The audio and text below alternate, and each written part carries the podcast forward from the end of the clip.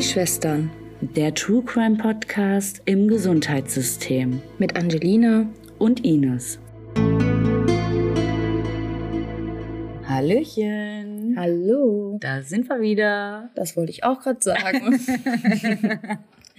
ja, eine Woche Pause. Wir haben eine gute Chance auf ein Interview, die sich dann leider nicht mehr ergeben hat. Ja. Schade. Aber vielleicht ist die Chance noch nicht ganz vorbei, oder? Wer weiß, vielleicht, wenn er sich das anhört. Ähm, Grüße gehen raus. Ja.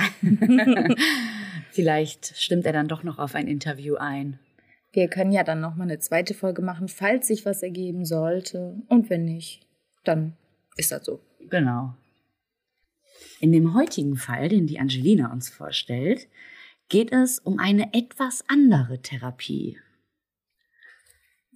Aber zuerst die altbekannte True Faith Story.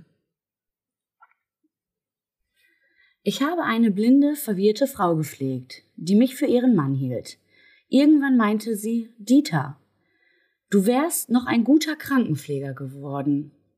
Ich erstmal geschmunzelt und gefragt, na meinst du, ich würde die Ausbildung packen?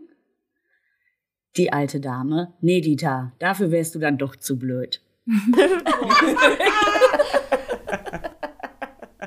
ja, Angelina, wir sind alle sehr gespannt auf deine heutige Folge.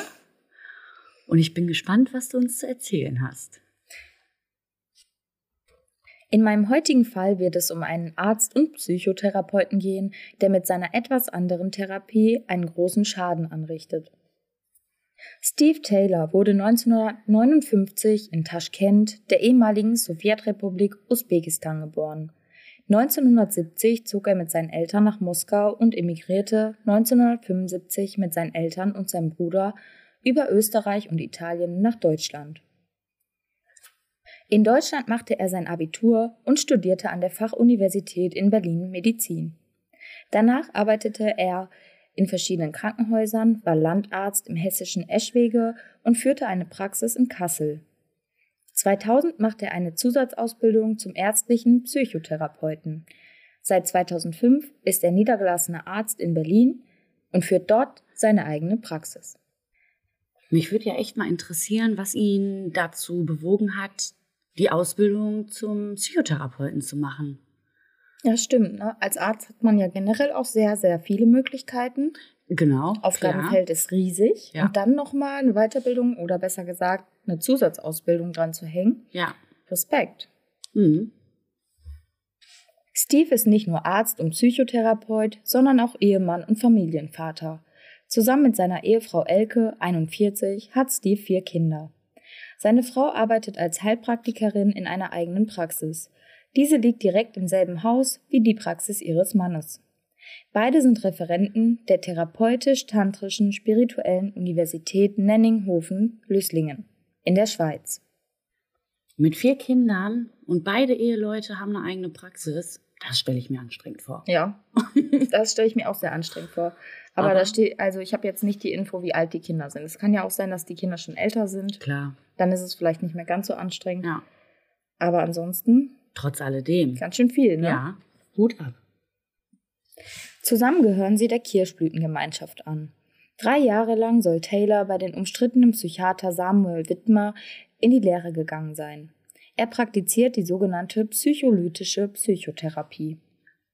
Möchtest du uns einmal erklären, was die therapeutisch-tantrisch-spirituelle Universität und die Kirschblütengemeinschaft ist? Ja, die Th therapeutisch-tantrisch-spirituelle Universität ist die Organisationsstruktur, unter deren Dach sich alle Kräfte der Kirschblütengemeinschaft versammeln, die fähig geworden sind, die Aufgabe, die sich diese Gemeinschaft gestellt hat, zu erfüllen. Die Kirschblütengemeinschaft ist eine aus dem therapeutischen Bereich hervorgewachsene Gemeinschaft. Sie gehen gemeinsam den Weg der Selbsterkenntnis und den tantrischen Weg der Zurückweisung und des Verzichts. Diejenigen unter ihnen, die fähig geworden sind und sich dazu berufen fühlen, das Gelernte in die Welt zu tragen, bilden zusammen die therapeutische Universität. Zusammengefasst bedeutet das, dass eine Kommune aus ca. 120 Erwachsenen und 90 Kindern eine spirituelle Denk- und Lebensart teilen, diese ausleben und weiterverbreiten. Zitat Unser Guru ist die Kraft der Liebe. Sie bemühen sich mit ihrem Angebot, alle therapeutischen Bereiche, alle Fragen der Lebensberatung, des Heilens und der spirituellen Begleitung abzudecken. Und zwar mit der Kraft und dem Geist der Liebe. Also als ich jetzt gerade Tantra gehört habe zum ersten Mal bei dir, was du, als du das vorgelesen hast, da musste ich direkt an so heiße, erotische Massagen denken. ich weiß jetzt nicht, ob das nur bei uns hier so in der westlichen Welt, sag ich mal, ist oder. Naja, ein bisschen mit der Kraft und mit dem Geist der Liebe ist ja auch mit dabei. Und was sie dann darunter verstehen, das weiß man ja auch, glaube ich, nur, wenn man wirklich mittendrin steckt. Ne? Genau. Und es werden ja trotz alledem auch Energien ausgetauscht. Ja, gerade genau. bei innigen Massagen. Ja, verrückt. Ich bin gespannt, äh, was da noch so kommt. Steve Taylor bietet in seiner Praxis für Psychotherapie verschiedene Therapiemöglichkeiten an. Dazu zählen die psycholytische Einzel- und Gruppentherapie. Die psycholytische Behandlung wurde seit den 1950er Jahren entwickelt. Psycholyse heißt wortwörtlich übersetzt die Seele auflockernd, lösend. Bei dieser Therapie werden unterstützende Substanzen eingesetzt. Diese Substanzen werden jedoch nicht täglich eingenommen, sondern nur wenige Male im Rahmen einer mehrjährigen Psychotherapie verabreicht. Die verwendeten Substanzen unterscheiden sich allerdings fundamental von gewöhnlichen Psychopharmaka. Sie aktivieren das psychische System, intensivieren das Gefühlserleben und erweitern das Bewusstsein. Der Einsatz dieser Psychopharmaka ist illegal und darf in Deutschland zu keiner Therapie genutzt werden. Die tiefenpsychologisch fundierte Einzel- und Gruppentherapie. Die tiefenpsychologisch fundierte Psychotherapien sind einer der Weiterentwicklungen der Psychoanalyse.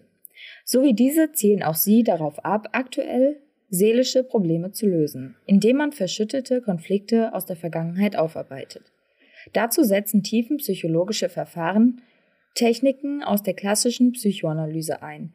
Sie verlaufen aber zielorientierter und sind zeitlich begrenzt.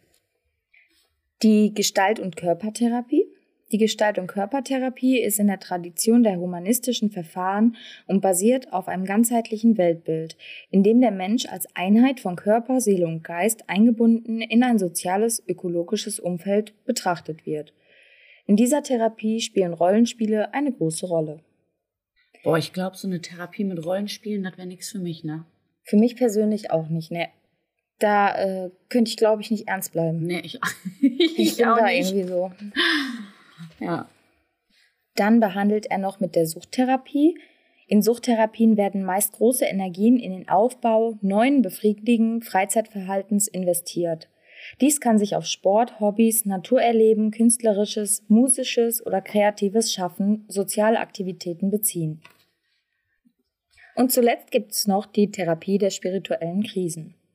Eine spirituelle Krise ist eine Art von Identitätskrise, bei der die Person erhebliche Veränderungen in ihrem Sinnsystem einschließlich Werten, allgemeinen Einstellungen und Überzeugungen, Zwecken, Zielen und Ausrichtung erfährt. Die Krise kann durch eine spontane spirituelle Erfahrung ausgelöst werden. Aber nach ganz vielem Erklären kommen wir nun zum Fall. Aber ist auch mal interessant. ja. Und vielleicht, wenn der ein oder andere sich in irgendeiner Art und Weise angesprochen fühlt von irgendeiner Therapie, ja. Kann man sich mal weiter informieren, ne? Genau. Vielleicht kommt ja was in Frage. Genau. Am 19.09.2009. Was ein Datum. 19.09.2009. Ja, echt, ne? Einem sonnigen Samstagvormittag im Ortsteil Hermsdorf in Berlin versammeln sich zwölf Anhänger im Alter von 16 bis 59 Jahren in der psychotherapeutischen Praxis von Steve Taylor, um an einer psycholytischen Gruppentherapie teilzunehmen. Das war jetzt die erste Therapieform, die du äh, vorhin vorgelesen hattest, um, um die Seele zu lockern. Und ich glaube, du hast da in der Therapieform auch irgendwas mit Substanzen gesagt, oder? Ja, genau. Das ist die Therapie, wo mit verschiedenen Substanzen gearbeitet wird, um die Seele aufzulockern. So kurz gefasst. Okay. In dieser Gruppentherapie gehen die Klienten gemeinsam mit dem Arzt auf eine Reise. Das bedeutet, die Patienten werden mit Hilfe von Substanzen in das Unbewusste geschickt. Gegen 11 Uhr bietet er seinen Patienten Kapseln mit dem Wirkstoff Neocor an. Neocor ist auch bekannt als MDMC, ist eine psychoaktive Substanz und gehört zur Gruppe der Amphetamine. Oh, okay. Ich hatte jetzt erst, ähm, als du das mit den Substanzen angesprochen hast, habe ich jetzt eher vielleicht an Ayahuasca oder so gedacht. Mhm, Wie könnte vom man Film denken. Der Last Schaman. Genau. Da gibt es ja ganz viele. Auch Ja. dieses Experiment, wie heißt denn der nochmal? Ich weiß nicht, Der Mann, äh, der immer Experimente, Selbstexperimente macht. Und der hat auch Ayahuasca genommen, Ja. um selbst auszuprobieren. Wie heißt der denn? Mir fällt der Name gerade auch nicht ein. Ach, ja, der Jenke. Diese Genau. Experimente, Jenke-Experiment. Genau, genau. Der hat ja auch schon diese ähm, Experimente gemacht mit dem ins Altenheim gehen undercover. Ist übrigens auch sehr interessant und könnt ihr auf RTL Plus gucken. Oder einfach auf YouTube. Oder auch so, ich weiß gar nicht, ob das da auch ist. Ja, ganze Folgen? Weiß ich nicht, aber ich denke schon zum Ja, Teil oder ist so. da auf jeden Fall was drin. Ja, und dann das mit dem Ayahuasca, das war Ja. auch sehr interessant. Deswegen habe ich auch erst bei dem Fall dran gedacht, dass eventuell sowas gemeint ist, weil Mhm. ohne äh, ist das auch nicht, ne? So ganz ohne. nee. Ist aber, schon krass. Aber je nachdem, wie und wann und wo. Ja. Naja. Und ich glaube tatsächlich, da gibt es auch Studien drüber bei dem Ayahuasca, dass das echt helfen kann. Ja, vielleicht können wir ja dazu auch mal einen Fall machen. Wenn dieser Fall euch interessiert Ja. und ihr euch ein paar äh, Infos dazu anhören möchtet, können wir ja nochmal eine Studie reinbringen und dann so eine Ayahuasca-Studie. ja. Aber das ist dann deine, ne? ich hatte schon eine Studie. Ach so, okay. Na, mal schauen. Naja. Ja, zurück zum MDMC und der Situation in der Praxis. Nach der Einnahme ist die Stimmung erstmal ruhig. Es spielt Musik. Zwei Stunden nach der Einnahme der Kapseln füllt Steve Taylor Pulver in Gläser. Je etwa 120 bis 140 Milligramm Ecstasy. Dies bemisst er auf einer elektronischen Waage. Die Menge kam dem Arzt beim Messen ziemlich groß vor, doch einen klaren Kopf hatte er nicht mehr, denn auch er setzte sich selbst unter Drogen. Der Arzt nahm LSD für die Gruppentherapie, um laut seiner Aussage besonders einfühlsam bei der Arbeit zu sein. Das ist ja schon eine kleine Drogenparty, die die da veranstalten. Irgendwie schon, ne? Und sein Inneres sagt ihm quasi schon, dass es ein bisschen zu viel ist, was er da gerade untermischt. Da hätte der denken müssen, jetzt muss ich Stopp stoppen, mal. Ja, weil ich irgend- nicht klar bin. Genau. So, wenn man, ich meine, ich habe noch nie irgendwelche äh, chemischen Drogen genommen, Amphetamin, Ecstasy, Alles, LSD, LSD, ja. kenne ich mich nicht mit aus, aber Ich kann mir nicht vorstellen, dass man so klar ist, dass man äh, die Verantwortung für so viele Leute übernehmen kann. Gerade Genau. wenn die sich, ich sag mal, man fühlt sich ja beim Arzt erstmal gut aufgehoben Ja. und sicher, weil man denkt, ja, okay, er weiß, was er tut und ich kenne Genau. mich nicht aus, ich enthalte mich. Dann fühlt man sich erstmal sicher und da hätte man dann sagen müssen, Schluss, ich kann dafür nicht mehr sorgen, dass sie sich sicher fühlen. ja, Finde ich.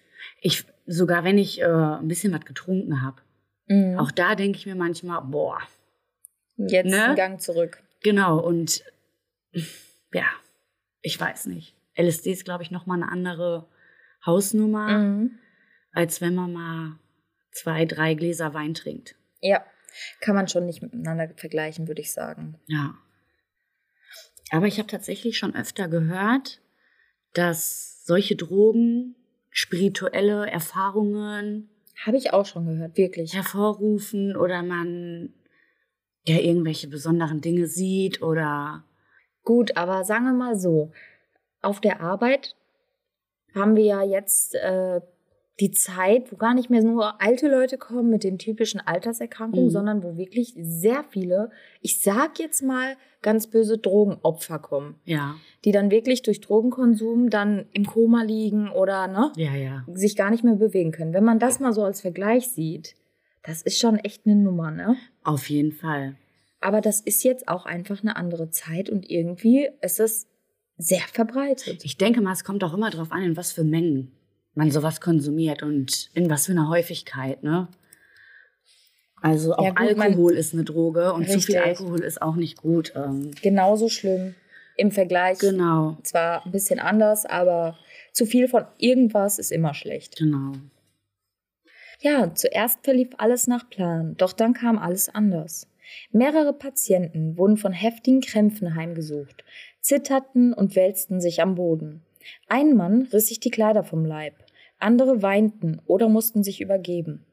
Laut Zeugenaussagen sollte Steve Taylor zu dem Patienten gesagt haben, bleib bei euch, das ist das Böse in der Welt, das Böse in uns. Mhm. Die Aussage finde ich persönlich auch ein bisschen puh, kritisch. Wenn man jetzt aber The Last Shaman geguckt hat oder auch Mhm. andere Filme, wo Substanzen eingenommen werden, die heilen sollen. genau, sagen wir mal so, ähm, da passiert das tatsächlich sehr oft, dass die anfangen zu heulen, anfangen zu schreien, Ja, aber unruhig werden, dazu muss man sagen, heftige Krämpfe, Bauchkrämpfe oder Krampfen, Krampfanfall. Mhm. Finde ich, ist schon eine Nummer zu viel. Wenn Ja. es jetzt nur das Weinen wäre oder ein bisschen Zittern, oder würde ich, übergeben. genau, würde ich auch noch sagen, okay, aber dass sie schon heftige Krämpfe haben, mm, weiß ich nicht. Grenzwertig, ne? Mhm. Ich weiß halt auch, wie die, die Story weitergeht. Mhm. Deswegen denke ich so. Ja, wahrscheinlich wird's. Es Ja, ist ein True. Crime Podcast, ne? Joachim K., 59, trockener Alkoholiker. Wahnsinn, dass ich hier, Entschuldigung, dass ich unterbreche, gut. aber dass man als trockener Alkoholiker Den Mut überhaupt hat, äh, sich eventuell Ja. in eine neue. Abhängigkeit Mhm. zu stürzen. Ist auch schwierig, ne? Ja. Ich meine, das könnte ja auch sein, dass das sich einfach ablöst. Dann ist er halt kein Alkoholiker mehr, ja, aber dafür konsumiert er dann halt vielleicht Andere, andere Drogen, Sachen. Ja. Besser ist es nicht. Suchtverlagerung nennt Richtig. Naja, nur Joachim, 59, krümmte sich auf dem Boden und wurde schwarz im Gesicht. Oh Gott. Tyler spritzte ihm Valium und Morphin. Valium ist ein angstlösendes und schlafförderndes Mittel aus der Gruppe der Benzodiazepine. Morphin ist ein starkes Schmerzmittel. Es zählt zu den Betäubungsmitteln. Dann wurde der Notarzt gerufen. Joachim K. starb an multiplen Organversagen noch vor Ort. Ach Gott. Ja, das war dann der erste, der ist 59. Das ist viel zu jung. Ja, viel zu jung. Und ja, Suchtverlagerung, ich wusste ja, dass das kommt. Mhm. Äh, Im Normalfall ist es Suchtverlagerung, ja, aber in dem Fall hat er es vom Alkohol weggeschafft und hat dann durch ein anderes Problem hm, sein, sein Leben, Leben verloren. verloren. Ja. Boah, Wahnsinn. Ja, auch der 28-jährige Marcel K. erliegt am Abend im Krankenhaus seinen schweren Vergiftungen. Fünf weitere müssen ärztlich behandelt werden. Ein 55-jähriger liegt lange Zeit im Koma. Ach Gott. Boah, auch der 28-Jährige Er hat sein ganzes Leben noch vor sich. hätte sein ganzes Leben noch vor sich gehabt, ja. Und der 55-Jährige, der eine lange Zeit im Koma Boah. liegt, ist auch schwierig. Ja. Hätte auch noch schlimmer Ich enden bin können. gespannt, ob der. Wissen wir darüber was? Ob er nochmal wach wird? Ja. Folgt, okay. Dann warten wir mal ab. Ja, ich würde sagen, ich mache direkt weiter, ne? Mhm. Nach Blutuntersuchungen stand fest, die verabreichte Menge war etwa 10 bis 20 Mal so hoch wie die sonst übliche Dosis. Oh. 10 bis 20 Mal finde ich viel. Ja. Sehr viel.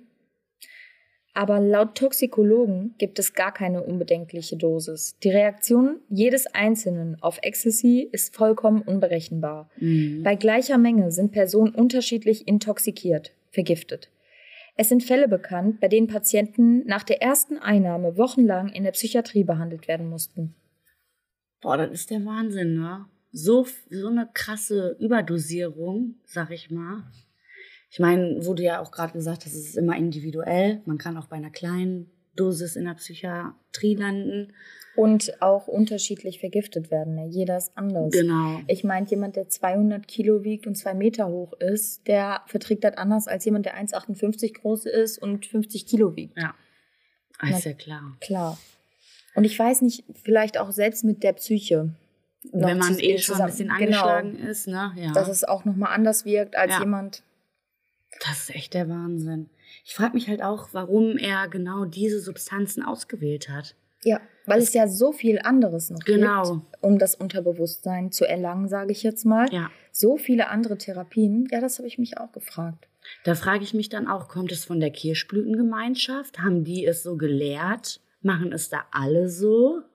Oder ist es von ihm selbst, ne? Genau, weil er vielleicht nicht an äh, andere Heilmittel drangekommen ist. Aber ich glaube, an Ecstasy und LSD kommt man schwieriger als, Ach, der Markt auf der Straße weiß er selber. ja, gerade in Berlin. Man sagt ne? doch immer aus Spaß, wir brauchen nur zum Hauptbahnhof gehen. Ja. Also, das ist in Berlin ja Da Ja, brauchst du ja. wahrscheinlich nicht mal zum Hauptbahnhof gehen. Stelle ich mir so Gehst vor, um die ne? nächste Ecke und wupp.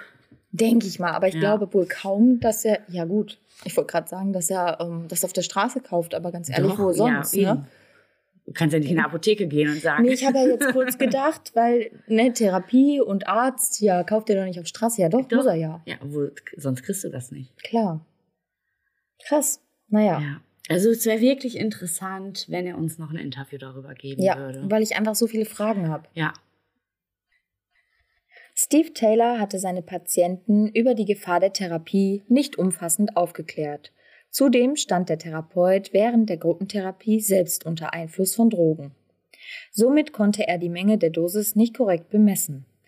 Er wollte durch die psycholytische Gruppentherapie durch verschiedene durch Substanzen einen Zustand bei den Patienten hervorrufen, bei denen sie ihr Unterbewusstsein ans Tageslicht befördern, eine sogenannte Bewusstseinserweiterung erreichen. Eigentlich Klingt spannend, diese Ja. Bewusstseinserweiterung und, und, auch keine sowas. schlechte Idee eigentlich. Genau. Halt nur in der Kombination bisschen mit den Substanzen. genau, ein bisschen falsch angegangen, würde ich sagen, Ja. ne?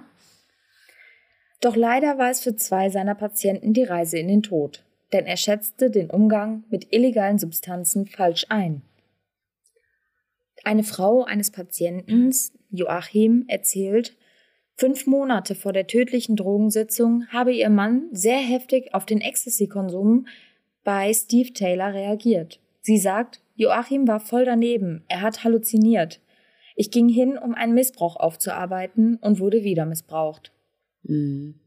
Ja klar, wenn du dann solche Substanzen nimmst, ne, je nachdem, wie die dann wirken, kannst du das wirklich wieder durchleben.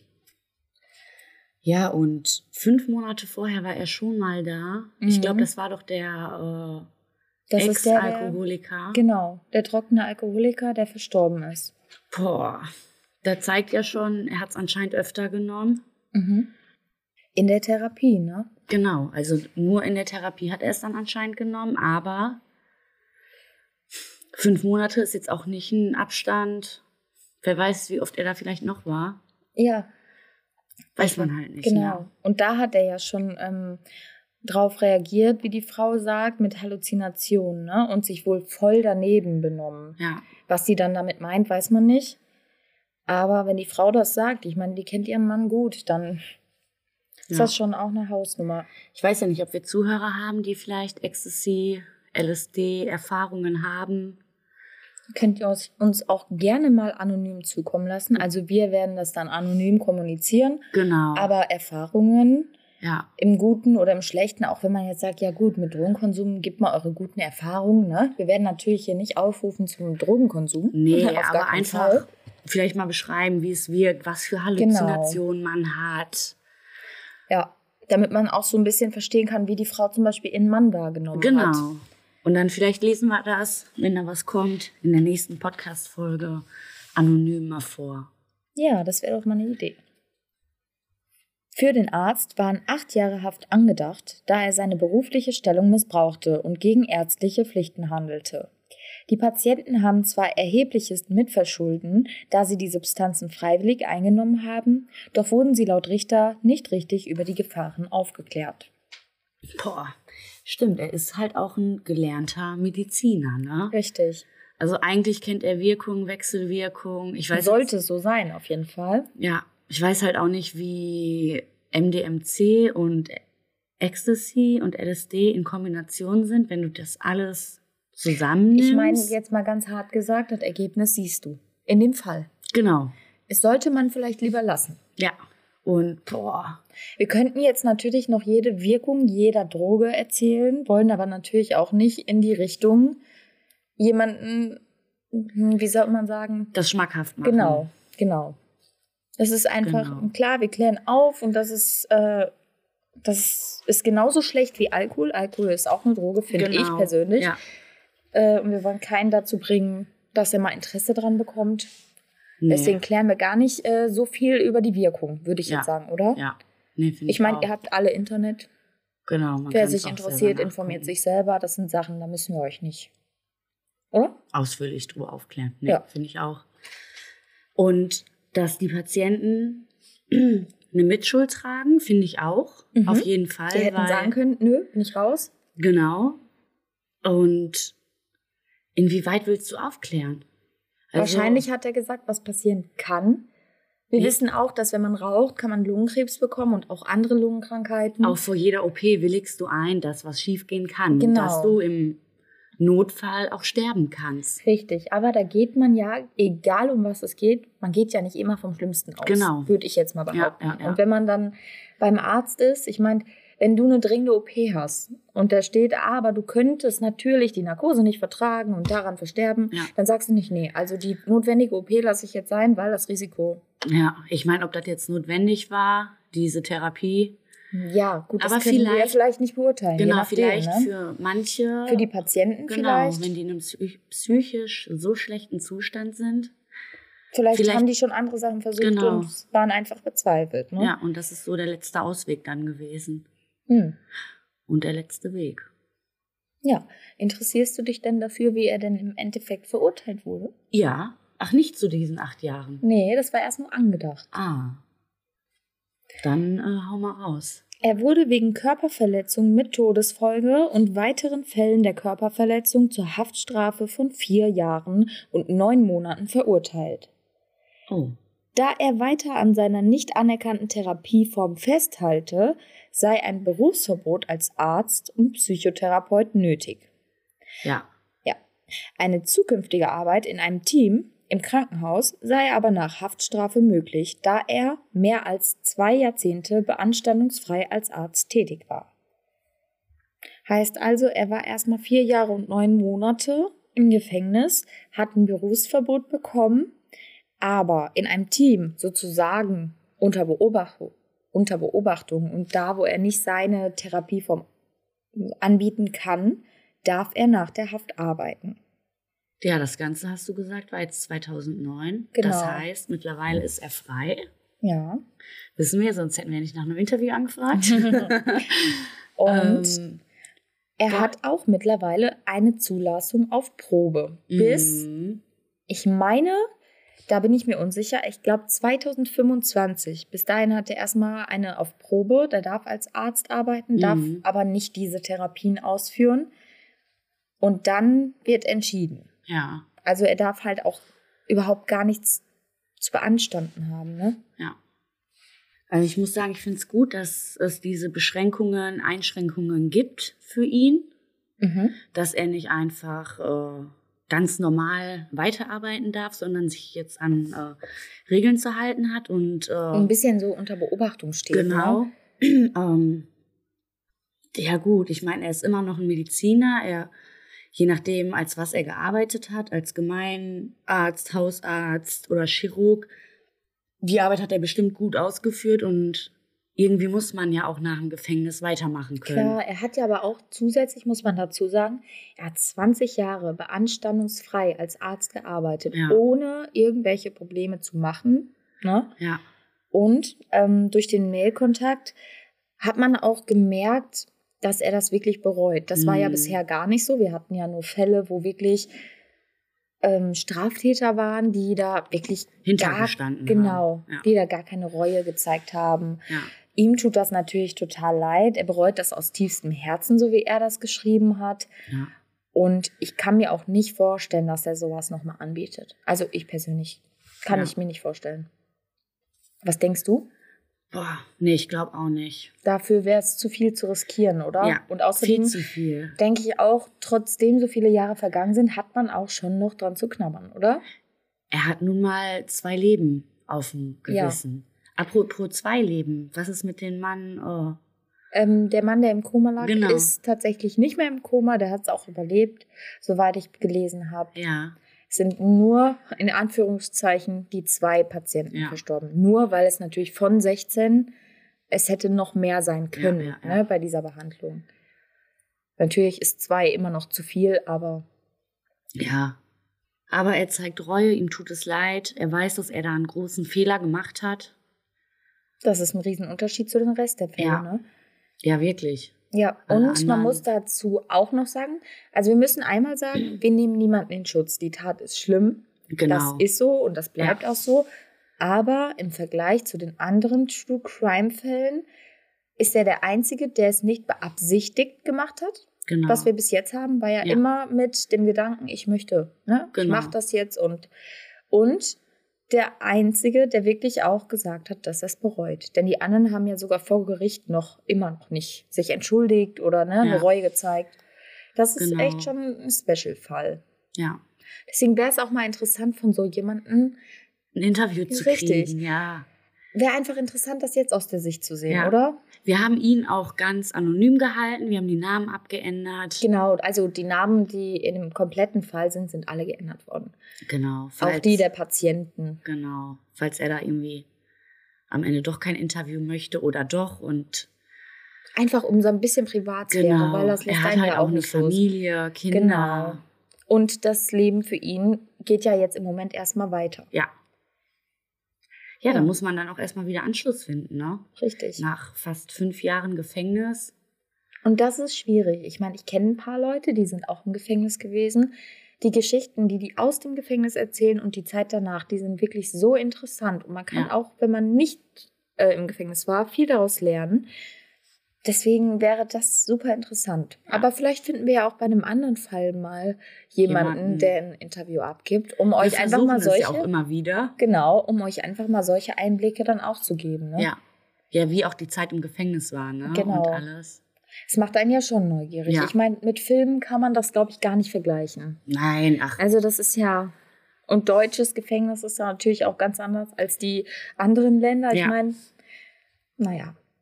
Na, wir guck mal schauen. Genau. Sch- Schauen wir mal, was Also wird. wenn Sie ne? das hören, wir sind allzeit bereit und warten auf Ihre Nachricht. Und auf alle, die generell Erfahrung mit, egal ob ähm, illegale Substanzen Genau. oder sogar selbst im Gefängnis gesessen haben und dazu was erzählen möchten, wie die Zeit war. Ich meine, Ja. wenn wir die Infos nicht von den Leuten bekommen, dann können wir ja eventuell mal andere Erfahrungen sammeln. Da gibt es ja einige. Ne? Ja, ist auf jeden Fall interessant mal auch zu hören dann, ne? Eigentlich dürft ihr uns mit jedem Anliegen schreiben. Wir kriegen das schon untergebracht, oder? Auf jeden Fall. Sehr gerne. Einfach interessant. Ja. Und ein bisschen mehr interagieren wäre auf jeden Fall auch wünschenswert. Ja. Wird Zeit, dass alle aus ihren Löchern rauskommen. Ja. Und bei den ganzen Zuhörern, die wir haben, Das ist ja echt eigentlich, ja, bin ich ja schon stolz. Das sind schon ganz schön viele, ja, ne? wir sind bei fast 2000 äh, Wiedergaben. Mhm. Wäre es schön, wenn ihr uns ein, wenn ihr uns folgt oder ein Abo dalasst auf Spotify oder Instagram. Dann verpasst man auch viel weniger. Ja, obwohl so viel ja eh nicht kommt, aber Das wird sich noch ändern.